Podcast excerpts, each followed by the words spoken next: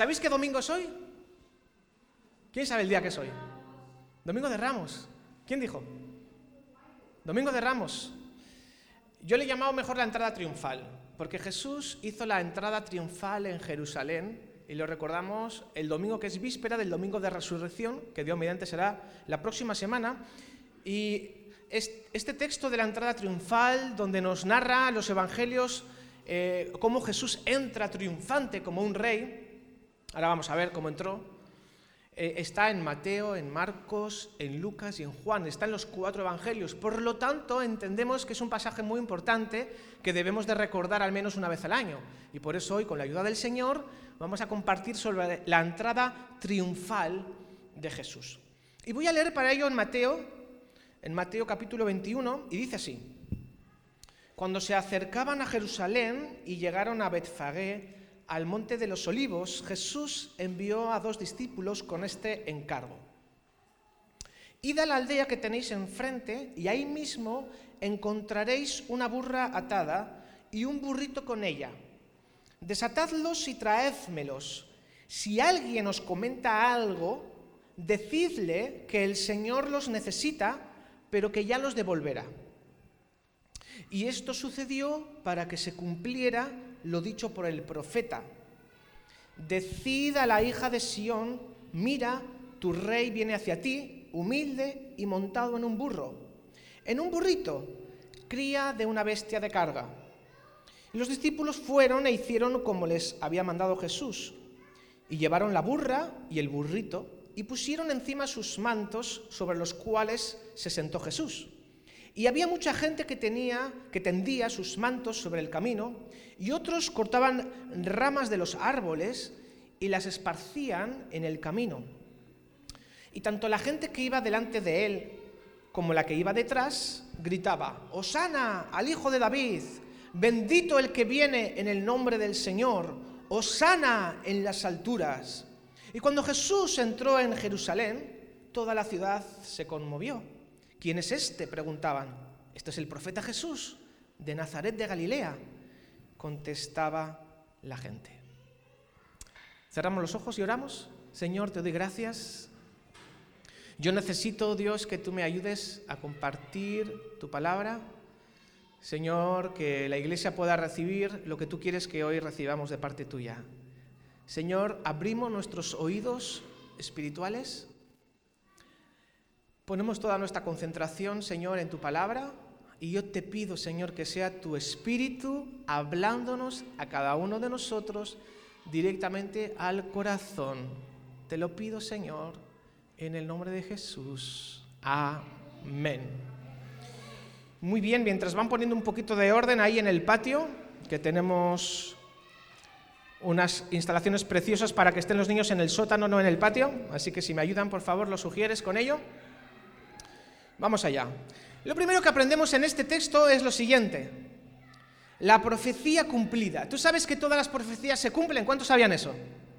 Todo lo que está escrito en la Biblia, desde la A a la Z, todo se ha cumplido. ¿Se está cumpliendo o se cumplirá? Y todas las profecías que han sido escritas acerca de Jesús, todas, absolutamente cada una de ellas, se cumplen sin faltar una jota ni una tilde. Es posible que haya personas que están aquí, que están esperando durante años que se cumpla alguna de las promesas que Dios te ha hecho quizá cuando eras niño, cuando eras niña. Y a lo mejor estás a punto de tirar la toalla. Déjame decirte que todo lo que Dios ha prometido, todas las promesas que están en la Biblia, un día se van a cumplir.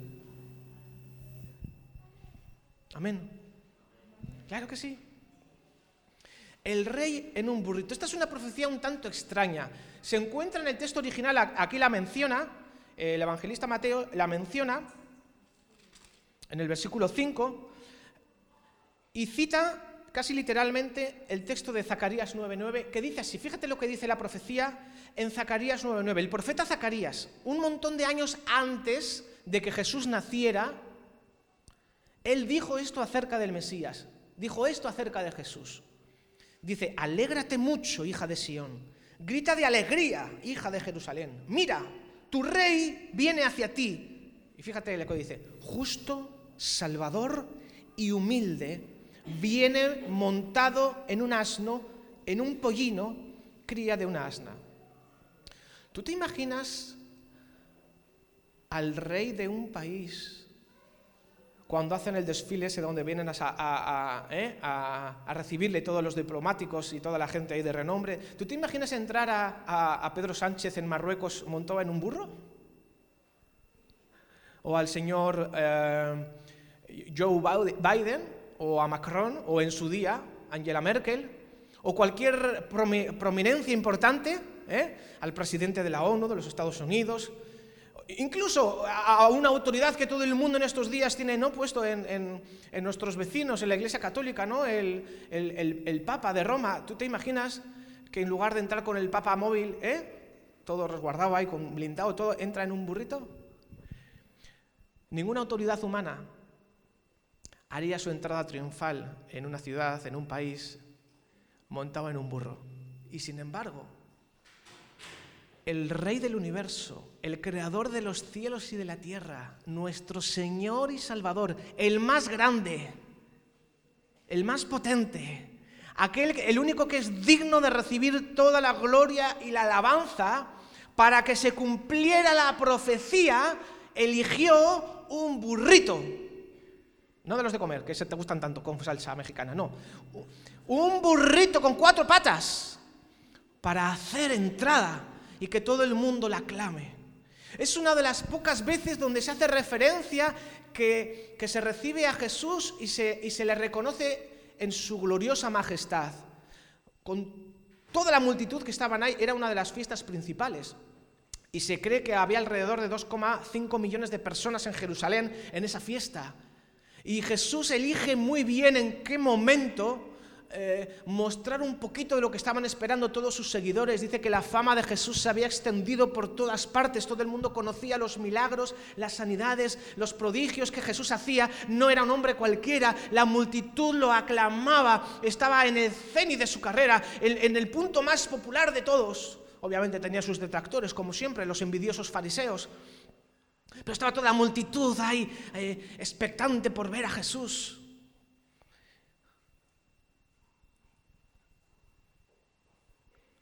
Y Jesús elige un burrito. ¿Y tú y yo qué animal hubiéramos elegido? Ninguno. Nos hubiéramos subido directamente al Papa Móvil, ¿verdad?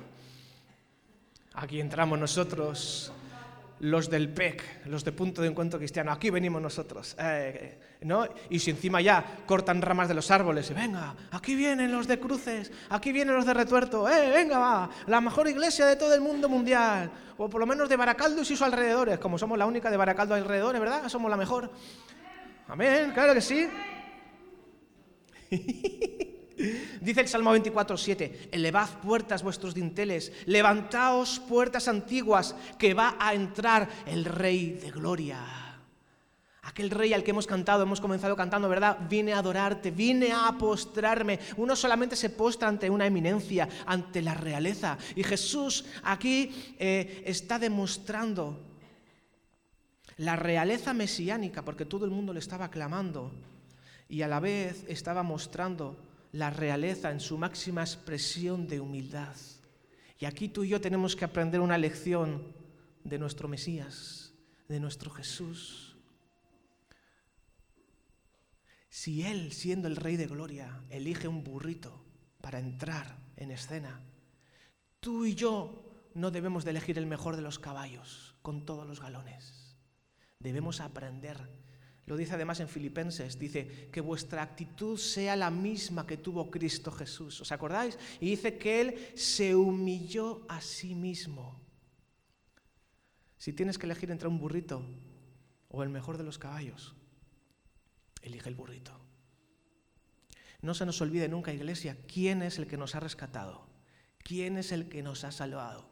Tú y yo no somos ni más ni mejores que nadie, que a lo mejor todavía no tiene la suficiente luz o suficiente verdad que nosotros hoy sí que, comprendemos.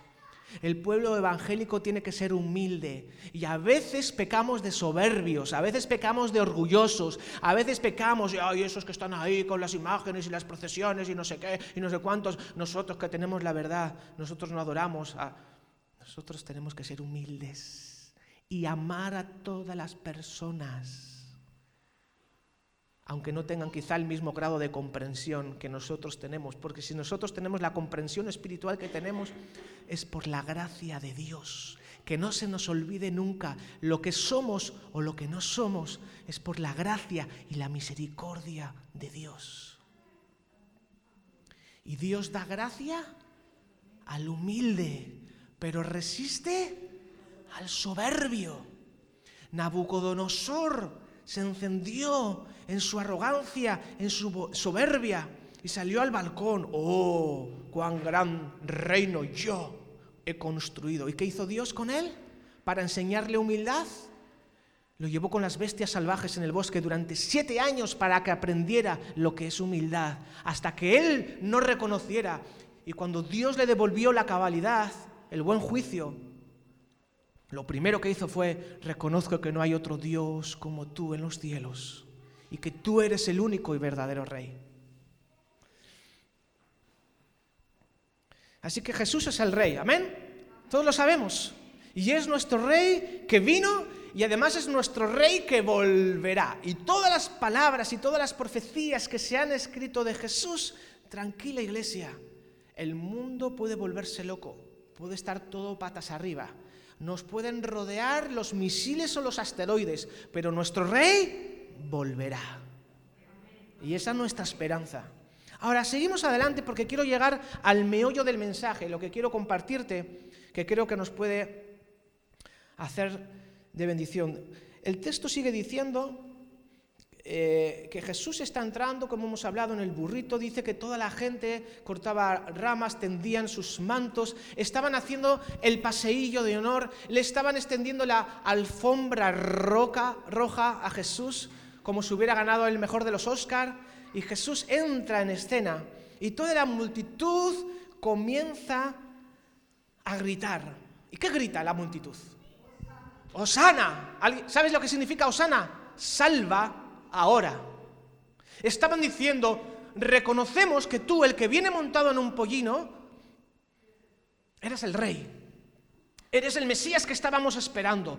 Estaban diciendo, le estaban aclavando, estaban reconociendo, el Mesías que nosotros estábamos esperando durante tanto tiempo, verdaderamente creemos que eres tú el que vienes en el, encima del burrito. Y toda la multitud lo aclamaba y decía, bendito el que viene en el nombre del Señor, sana en las alturas. Lo reconocen a Jesús como Mesías Salvador. La pregunta es la siguiente, ¿qué tipo de Salvador?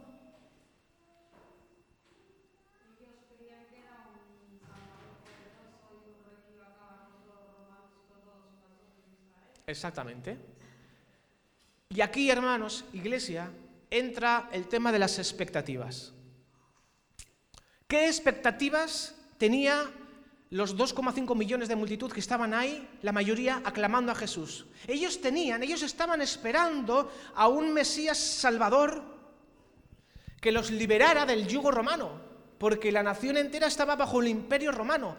Ellos no estaban esperando un Mesías que les perdonara los pecados. Ellos no estaban preocupados de sus pecados. Ellos no estaban preocupados de si tenían una relación correcta con Dios o no. Ellos solamente querían a un Salvador que los liberara de sus circunstancias temporales presentes, como muchas veces tú y yo también hacemos. Estamos esperando a que venga el Jesús Salvador y por fin me dé el trabajo que tanto ansío. Y gloria a Dios, y Dios lo hace. Y hemos escuchado el testimonio de la hermana, por cierto, muy valiente. Gracias por compartirlo. Estamos esperando un Jesús que venga y me salve de mi enfermedad porque estoy enfermo, o la enfermedad de algún ser querido. Estamos esperando a un Jesús que me salve de la guerra, o de la pandemia, o del coronavirus, o que me libre de infectarme. ¿Qué expectativas tenemos nosotros de Jesús el Mesías? Y a veces, si somos honestos, tenemos que reconocer que lo último de la lista está, ah, bueno, y de paso ya, pues gracias, y me perdonan los pecados. Y lo ponemos en la última lista como si fuera lo menos importante, porque verdaderamente lo que nos importa es lo que Jesús nos puede hacer en el presente y lo que pueda mejorar nuestra vida aquí en la tierra. Y la multitud tenía la expectativa de que el que iba montado en el burro les hiciera libres de los romanos y no se preocupaban mucho de su condición espiritual, como a algunos de nosotros nos pasa, que queremos que Jesús nos bendiga, pero que nos deje en paz con nuestros pecados ocultos. Que no nos diga lo que tenemos que hacer o no tenemos que hacer. Que no nos diga que tenemos que ser más generosos o que tenemos que ofrendar más o que tenemos que amar a nuestro prójimo, que tenemos que tratar con mayor respeto a nuestra esposa o a nuestro esposo, que tenemos que ser ciudadanos ejemplares precisamente porque somos cristianos, que tenemos que cuidar, como hemos hablado hoy en la EDS, de una sexualidad santificada y no dar lugar al diablo en esa área.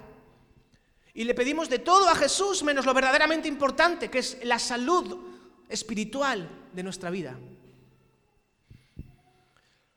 Y tenemos que tener cuidado con las expectativas, porque si lo que tú esperas de Dios o del cristianismo o de la iglesia son expectativas que son erróneas, cuando no se cumplan las expectativas que tú tienes, hay personas que vienen al culto, vienen a la iglesia, hacen como una especie de, pacto interno invisible con Dios, que nadie más lo sabe más que ellos, y bueno, voy a ir cuatro domingos seguidos, si mi vida no, mejora, entonces dejo de ir a la iglesia porque total no funciona porque tienen un concepto erróneo de lo que es Dios y lo que es el cristianismo.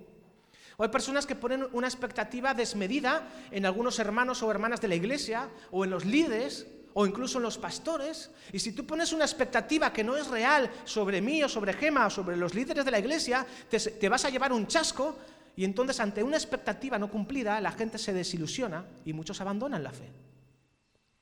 Y se olvidan de que somos personas de carne y hueso como todos los demás. Tenemos que tener mucho cuidado. Hay gente que, ve, que, ha venido, muchos, quizá algunos de vosotros habéis venido de otros lugares, quizá llevan poco tiempo en Europa, pero vienen con una expectativa de que en cuanto llegue a Europa, la situación económica va a florecer y voy a poder traer al resto de mi familia conmigo, y cuando esa expectativa se demora, se vienen abajo, su fe se derrumba. O los que son solteros, y tienen la expectativa de echarse un novio o una novia y cuando por fin lo consiguen se piensan que eso les va a cambiar la vida y se dan cuenta de que son personas como él, como ella, que también se tiran pedos y eructan y ya todo el romanticismo se va al traste porque también les huelen los pies a los matrimonios, ¿tú sabías eso? Hay gente que se casa y se piensa que se casan con la mujer o el hombre perfecto y resulta que nosotros también... La expectativa en el matrimonio personas que piensan que se casan y se les van a acabar todos los problemas y el mundo ya se vuelve de color rosa o azul. Y nada más lejos de la realidad, tendrás que trabajar tu matrimonio.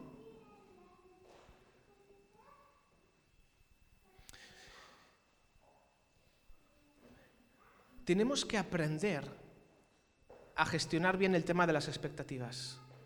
Porque tú tenías una expectativa con cierta persona y esa persona te falló. Y tenías un ideal, un idealista, y la gente te falla. Hay algunos que tienen la expectativa y dicen, bueno, yo voy a hacer 20 días seguidos el devocional por la mañana, antes de ir al trabajo o antes de ir a la escuela, y se piensan que eso ya es algo milagroso. Se establecen una rutina, que gloria a Dios está bien y espero que todos la tengamos, pero los cambios que Dios va haciendo son progresivos, son paulatinos. A Dios le interesa nuestro caminar con Él, el proceso, nuestra compañía. Eh, difícilmente vas a encontrar fórmulas mágicas. Hay algunos que igual llevan tiempo y dicen, venga, este mes voy a obedecer y voy a entregar mi ofrenda o mi diezmo, y si a los dos días no se produce un milagro económico, dicen, va, ya sabía yo que eso no funcionaba. Y abandonan. ¿Qué expectativas tienes tú cuando Dios te pide algo y obedecemos? ¿Sabes qué pasó con toda esta gente que aclamaba a Jesús? Los mismos que decían, Osana, bendito el que viene en nombre del Señor. Unos días más tarde, esos mismos que estaban gritando, Osana, tú eres nuestro Salvador Jesús, yo confío en ti que me vas a dar un nuevo trabajo, confío en ti que me vas a dar un nuevo esposo. No, perdón, eso no, eso no. Te aguantas con el que tienes hasta que te mueras, porque es lo que Dios te ha dado y tienes que cuidarlo o cuidarla a ella. Eso hemos aprendido en la EDS también. Consejos para casados. Primero, sigue casado. Segundo, somos todos mayores. Practica lo que tienes que practicar, intimidad para que el diablo no te tiente. Y, si quieres más, apúntate a la siguiente edición de la EDS, no te voy a hacer más spoiler. Pero esos mismos que gritaban, Jesús, tú eres la solución para todos nuestros problemas, nos vas a librar de los romanos, esos mismos, unos días más tarde estaban gritando, crucifícalo. Sí, sí, los mismos. ¿Por qué? Expectativas no cumplidas. se dejaron llevar por la presión social y política y los mismos que aclamaban a Jesús de una manera superficial porque no habían entendido el propósito de Jesús, que era regalar vida eterna, perdón de los pecados, transformación del alma y del interior. Para eso vino Jesús, para comprarte un lugar en el cielo y para que tengas vida y paz abundante aquí en la tierra y para que seas ejemplo de buen cristiano y de buena cristiana. No para que se solucionen todos tus problemas. Si vienes a la iglesia pensando que Dios va a solucionar tus problemas, deja de engañarte. Muchos sí, probablemente. Si te acercas a Dios, las cosas irán acomodando.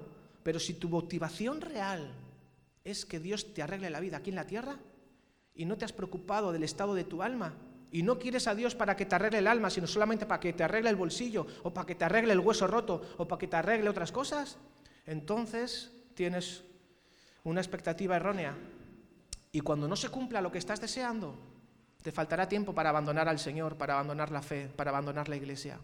Tenemos que saber en quién hemos creído. ¿En el Mesías Salvador de los romanos o en el Mesías Salvador de mi alma? ¿En qué Jesús estás poniendo tu confianza? ¿En el que te arregla la vida? ¿O en el que perdona tu alma y tus pecados y tu culpa y te da la paz y te acompaña y va a estar contigo todos los días de tu vida? Y vas a ser la persona más dichosa y más feliz cuando dejes de buscar lo que todo el mundo busca y comiences a buscar primeramente el reino de Dios y su justicia y todas las demás cosas serán añadidas.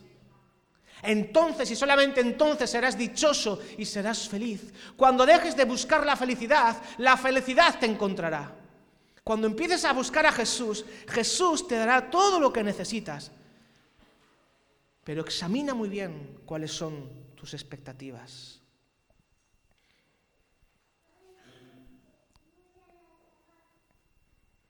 Cuando Jesús entró en Jerusalén, toda la ciudad se conmovió. ¿Quién es este? preguntaban. Esto es el profeta Jesús de Nazaret de Galilea, contestaba la gente.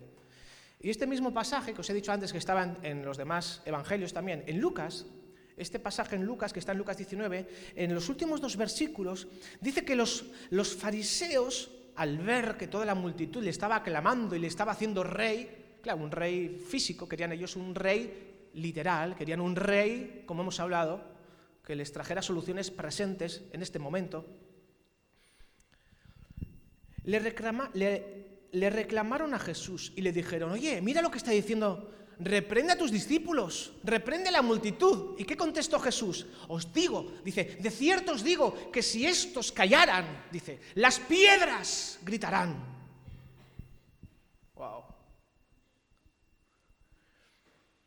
Nosotros somos una iglesia que sabemos a quién adoramos, ¿verdad? Que no tengan que gritar las piedras, hermanos. Si tú y yo cerramos la boca, las piedras del camino gritarán. Pero yo no quiero escuchar a ninguna piedra gritar. Si hablo hasta una burra, las piedras, ¿por qué no van a hablar? Dios puede hacer lo que sea. ¿Eh? ¿Te acuerdas del pasaje donde la burra habló, la de Balaam? Eso es otro pasaje. Pero Dios puede hacer que hablen y que griten las piedras. Porque Jesús es digno de toda la gloria. Y si quienes tienen que darle gloria no lo hacen, las piedras mismas cantarán. Iglesia, pero que no canten las piedras. Que cantemos nosotros. Que gritemos de alegría su iglesia. Que celebremos y la pena que no nos han guardado las ramas de los árboles del Domingo de Ramos que tenían nuestros vecinos. Y le, he dicho al muchacho, guárdanas, que luego nos hacen falta. Pero yo creo que no, no se ha dado cuenta quién era y ha ido gemas después y ya habían cerrado y nos han dejado sin ramas. Pero no importa. No necesitamos de la liturgia de los árboles. Nosotros, tú y yo, en esta mañana, vamos a reconocer que Jesús es el Salvador de nuestra alma que Jesús es el rey de mi vida, que Jesús es el rey de mi casa, de mi mente, el rey de mi hogar, el rey de mis finanzas, el rey de mis decisiones, y lo vamos a reconocer como el rey que hemos venido a adorarle. Y aunque no tengamos ramas de los árboles, aunque no tengamos, no importa, porque tenemos nuestro corazón abierto, tenemos nuestros, nuestros labios, tenemos nuestras manos, ¿sí? Yo quiero invitarte a que te pongas de pie y voy a, a pedir al grupo que volvamos a cantar la primera canción de todas.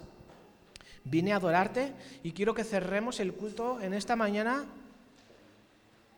y quiero que mientras cantemos te imagines a Jesús haciendo la entrada triunfal aquí al retuerto y que todos nosotros podemos aclamarle y mientras ellos se preparan, ¿qué tal si decimos a la de tres? Osana al hijo de David. Una. Osana al hijo de David. Levanta tus manos arriba y haz así como si fueran las palmas. Osana al hijo de David. Osana al hijo de David. Bendito el que viene en el nombre del Señor. Bendito el que viene en el nombre del Señor. Dios, aquí tienes a tu iglesia. Señor, te reconocemos como el Rey de nuestras vidas. Te reconocemos como aquel que viene humilde, montado en un burrito, pero eres el Rey de Reyes y el Señor de los Señores. Y queremos en esta mañana, Dios, pedirte perdón y pedirte disculpas sinceras por todas las veces que te hemos aclamado de forma superficial, cuando verdaderamente lo único que buscábamos era que saliera poder de ti, pero no estábamos interesados en lo que tú eres. No estábamos interesados en amarte ni en ser amados por ti. Solamente te hemos utilizado como una lámpara de albino. Y no hemos valorado lo que hiciste en la cruz del Calvario. No hemos valorado tu sangre derramada en la cruz. No hemos valorado que tú moriste para que nosotros tengamos vida. Y aunque no disfrutáramos de ninguno de los beneficios de esta tierra, saber que nuestro nombre está escrito en el libro de la vida y que eso es la mayor riqueza de todas que podamos tener. Señor, recibe ahora nuestra adoración. Yo te invito que ahora cuando comencemos a cantar, puedas entregarle todo tu corazón a Cristo. Si quizá hay personas aquí que se sienten frías espiritualmente, que se sienten lejos, se sienten quizá como la multitud que lo has aclamado pero de forma superficial, en el fondo sabes que no hay profundidad, que no hay relación sincera, que no hay relación genuina, que te sientes que Dios está demasiado lejos. Es más, que a veces con nuestros hechos lo hemos crucificado. Y quizá no hemos gritado, crucifícale, crucifícale, pero nuestras acciones lo han matado. Nuestros pecados fueron los martillazos que recibieron los clavos en las muñecas y en los tobillos de Jesús. Todas las faltas y todos los pecados que tú y yo hemos cometido fueron los que llevaron a Jesús a la cruz. Él no fue a la cruz porque le apetecía, él fue a la cruz porque era la única manera de perdonarte y perdonarme a mí para darnos un futuro, una esperanza, para que nuestro corazón esté limpio de nuevo como el de un bebé, para que nuestros pecados fueran limpiados y pudiéramos estar de nuevo en una relación correcta con Dios. Para eso Jesús tuvo que ir a la cruz. Y por eso tú y yo necesitamos en esta mañana reconocer a quien adoramos.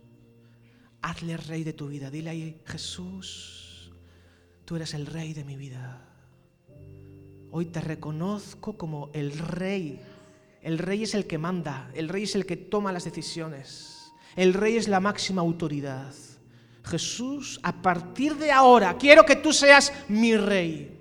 Y yo voluntariamente te serviré, te amaré, hablaré contigo.